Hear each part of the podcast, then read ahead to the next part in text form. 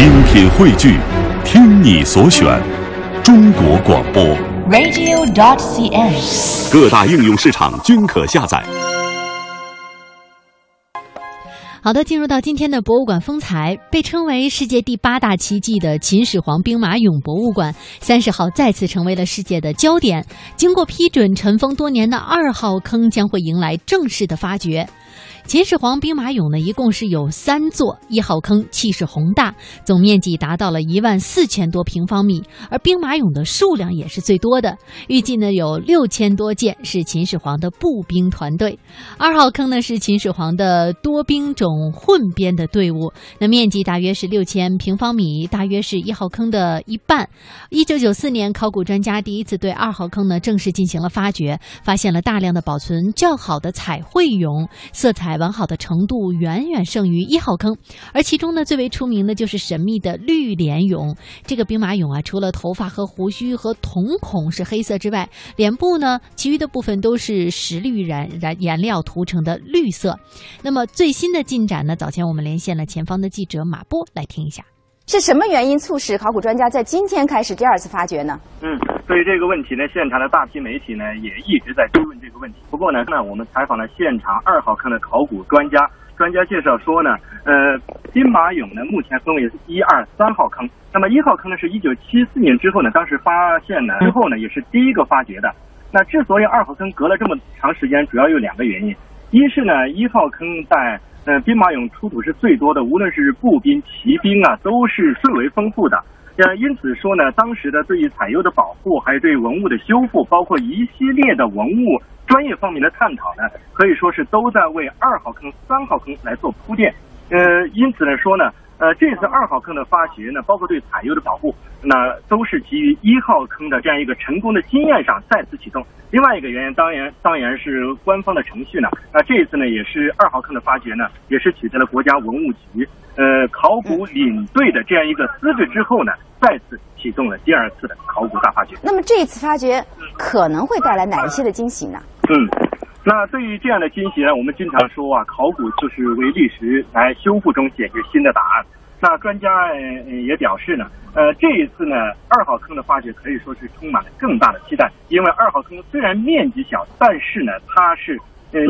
军队指挥的混合编制的这样一个枢纽。那因此，专家预测呢，这次二号坑呢将会出土一千三百件陶俑，八十九件木质战车。那同时呢，在之前呢已经出土了二百二十四件陶俑，十一乘战车，九十六匹草马等。许多重要的兵器，那也发现了大量的珍贵的资料，那这也是我们值得期待的。另外一个专家解读说啊，对于兵马俑、陶俑的彩绘呢，一直是考古专家和人们的期待。因此，专家呢推测呢，这次在二号坑发现的彩绘兵马俑，有可能比一号坑更为丰富，而且保护的程度也更为较好。这主要的原因是因为二号坑破坏的程度小，而且兵马俑不少是贵社俑。个头相对较低，与淤泥混为一体，所以彩绘更容易保护。比如说，人们有望看到更为精彩的兵马俑，像绿脸俑，我们有可能期待蓝脸俑的出现，这都是有可能的。所以我们期待这次第二次考古大发掘给我们带来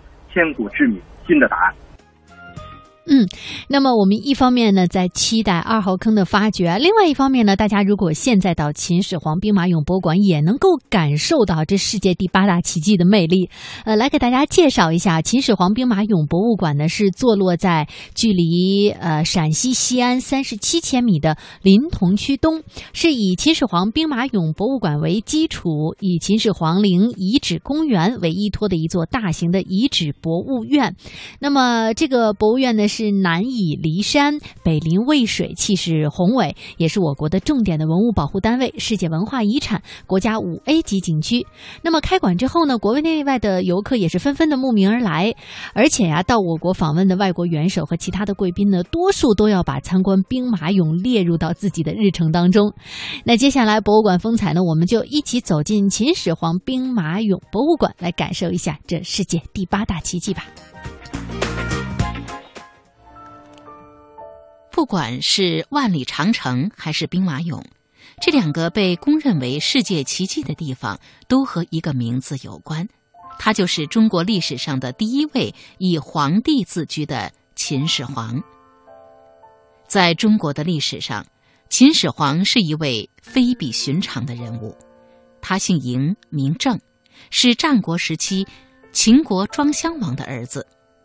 在羽翼丰满之后，雄心勃勃的嬴政发动了兼并战争，并在十年之内消灭了其他六国，最终在公元前二二一年建立了中国历史上第一个统一的封建王朝——秦朝。霸业忠诚的秦王嬴政傲视天下，认为自己的功劳胜过之前的三皇五帝，于是他自称始皇帝，成为中国历史上第一个使用皇帝称号的君主。尽管秦王朝只存在了十五年，破灭了秦始皇的万世皇帝梦，但秦始皇开创的皇帝意识以及中央集权的政治制度，却影响了中国几千年。不仅秦始皇的身世、生平、功过成为后世众多文艺家们发挥其想象力的温床，连坐落在西安东郊骊山脚下的秦始皇陵，也因为众多未解之谜而备受关注。而一九七四年兵马俑的偶然发现，也许能为我们真正了解这位始皇帝提供一些参考。似乎所有自然科学领域的重大发现都有一个出人意料的开头，就像一九七四年三月二十九日陕西农民杨志发那样，在西洋村打井的时候，他一镢头挖出了世界第八大奇迹——秦始皇兵马俑。兵马俑坑位于秦始皇陵墓东侧一千五百米的地方。从一九七四年到一九七六年。除一号坑外，还发现了二号、三号兵马俑坑。根据已发掘的情况和探查推测，三个藏坑中共有八千名武士俑、六百匹战马俑、一百二十五辆兵车。这一古代文明伟大奇观的发现，已经引起全世界的广泛关注。俑是古代葬墓中的陪葬品。秦始皇陵兵马俑是为秦始皇陪葬而设立的，这是迄今为止揭开秦始皇陵墓神秘面纱的第一步。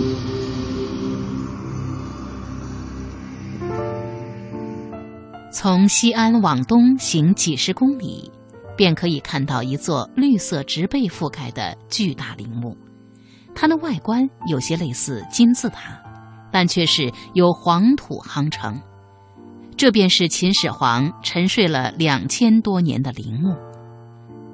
秦岭南依层峦叠嶂的骊山，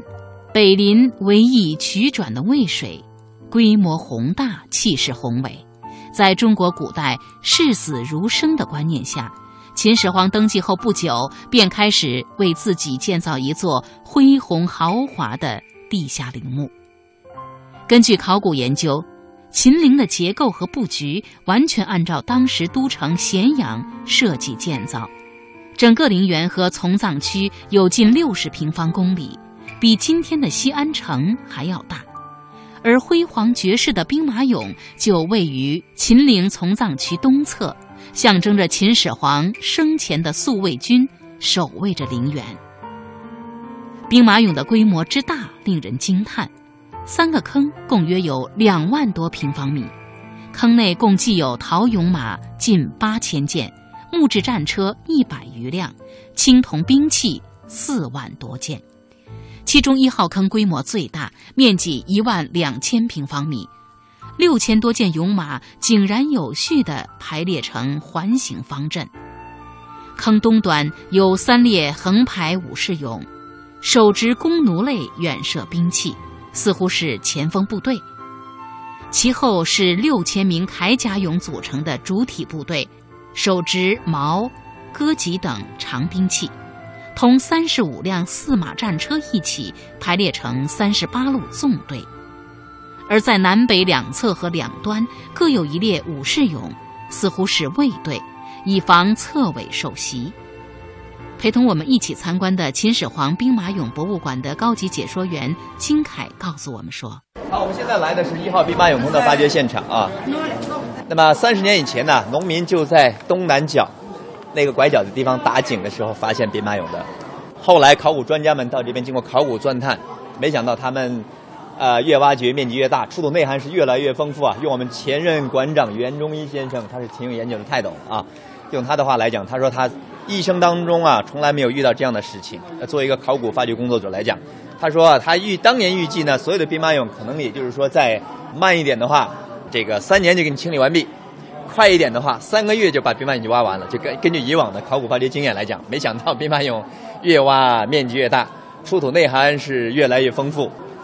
那么后来我们专家们发现，一号坑是三座兵马俑坑里面面积最大、内涵最丰富的陪葬坑了。这个长度呢是二百三十米，宽度六十二米，总面积达到一万四千二百六十平方米了。那么两千多年以前，所有的兵马俑都是埋在地下的一个土木结构的建筑里面。啊，后来我们专家们经过啊这个钻探发现，最底下是夯土层。然后夯土层的表面呢是用秦砖漫铺，然后呢整个兵马俑的长方形的这个俑坑啊被十道呃夯土隔梁啊划分成十一条过洞。后来我们用现在的话来讲，就是隔墙就是现在的承重墙啊。两千年以前在上面有直径都是二三十公分的松柏木，一根一根的密排在隔墙的上面，在这个棚木的上面还有芦苇编织的芦席，席子上面才有几米厚的封土。也就是说，两千年以前所有的兵马俑都是埋在地下的，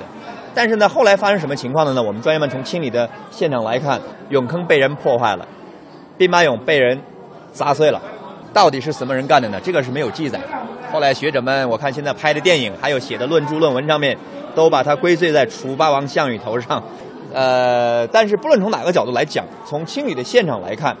一个呢是棚木被烧毁，遗留下来的黑色碳迹非常明晰。第二一点，我们发现兵马俑身上有被人为打击的痕迹，所以从这两点，我们认为肯定被人破坏过，这一点是确定无疑的了。那么还有一部分呢，是兵马俑埋在地底下，年代久远，当时的棚木朽掉了，所以上面几米厚的封土塌陷下来，两两重因因素吧，一个是人为破坏加上自然因素的破坏，所以兵马俑出土的时候全部都都是破残破不全、身首异处的，保存完整的是极个别的。很多的兵马俑啊，都是经过修复以后恢复原貌的，就我们现在看的就完好的。所以我们讲这个两千年以前的秦代工匠很伟大，但两没想到两千年以后，我们修复人员，这个考古工作者更伟大啊！他们能把破损如此严重的兵马俑修复的这么完好无损，确实令人感到非常的惊叹。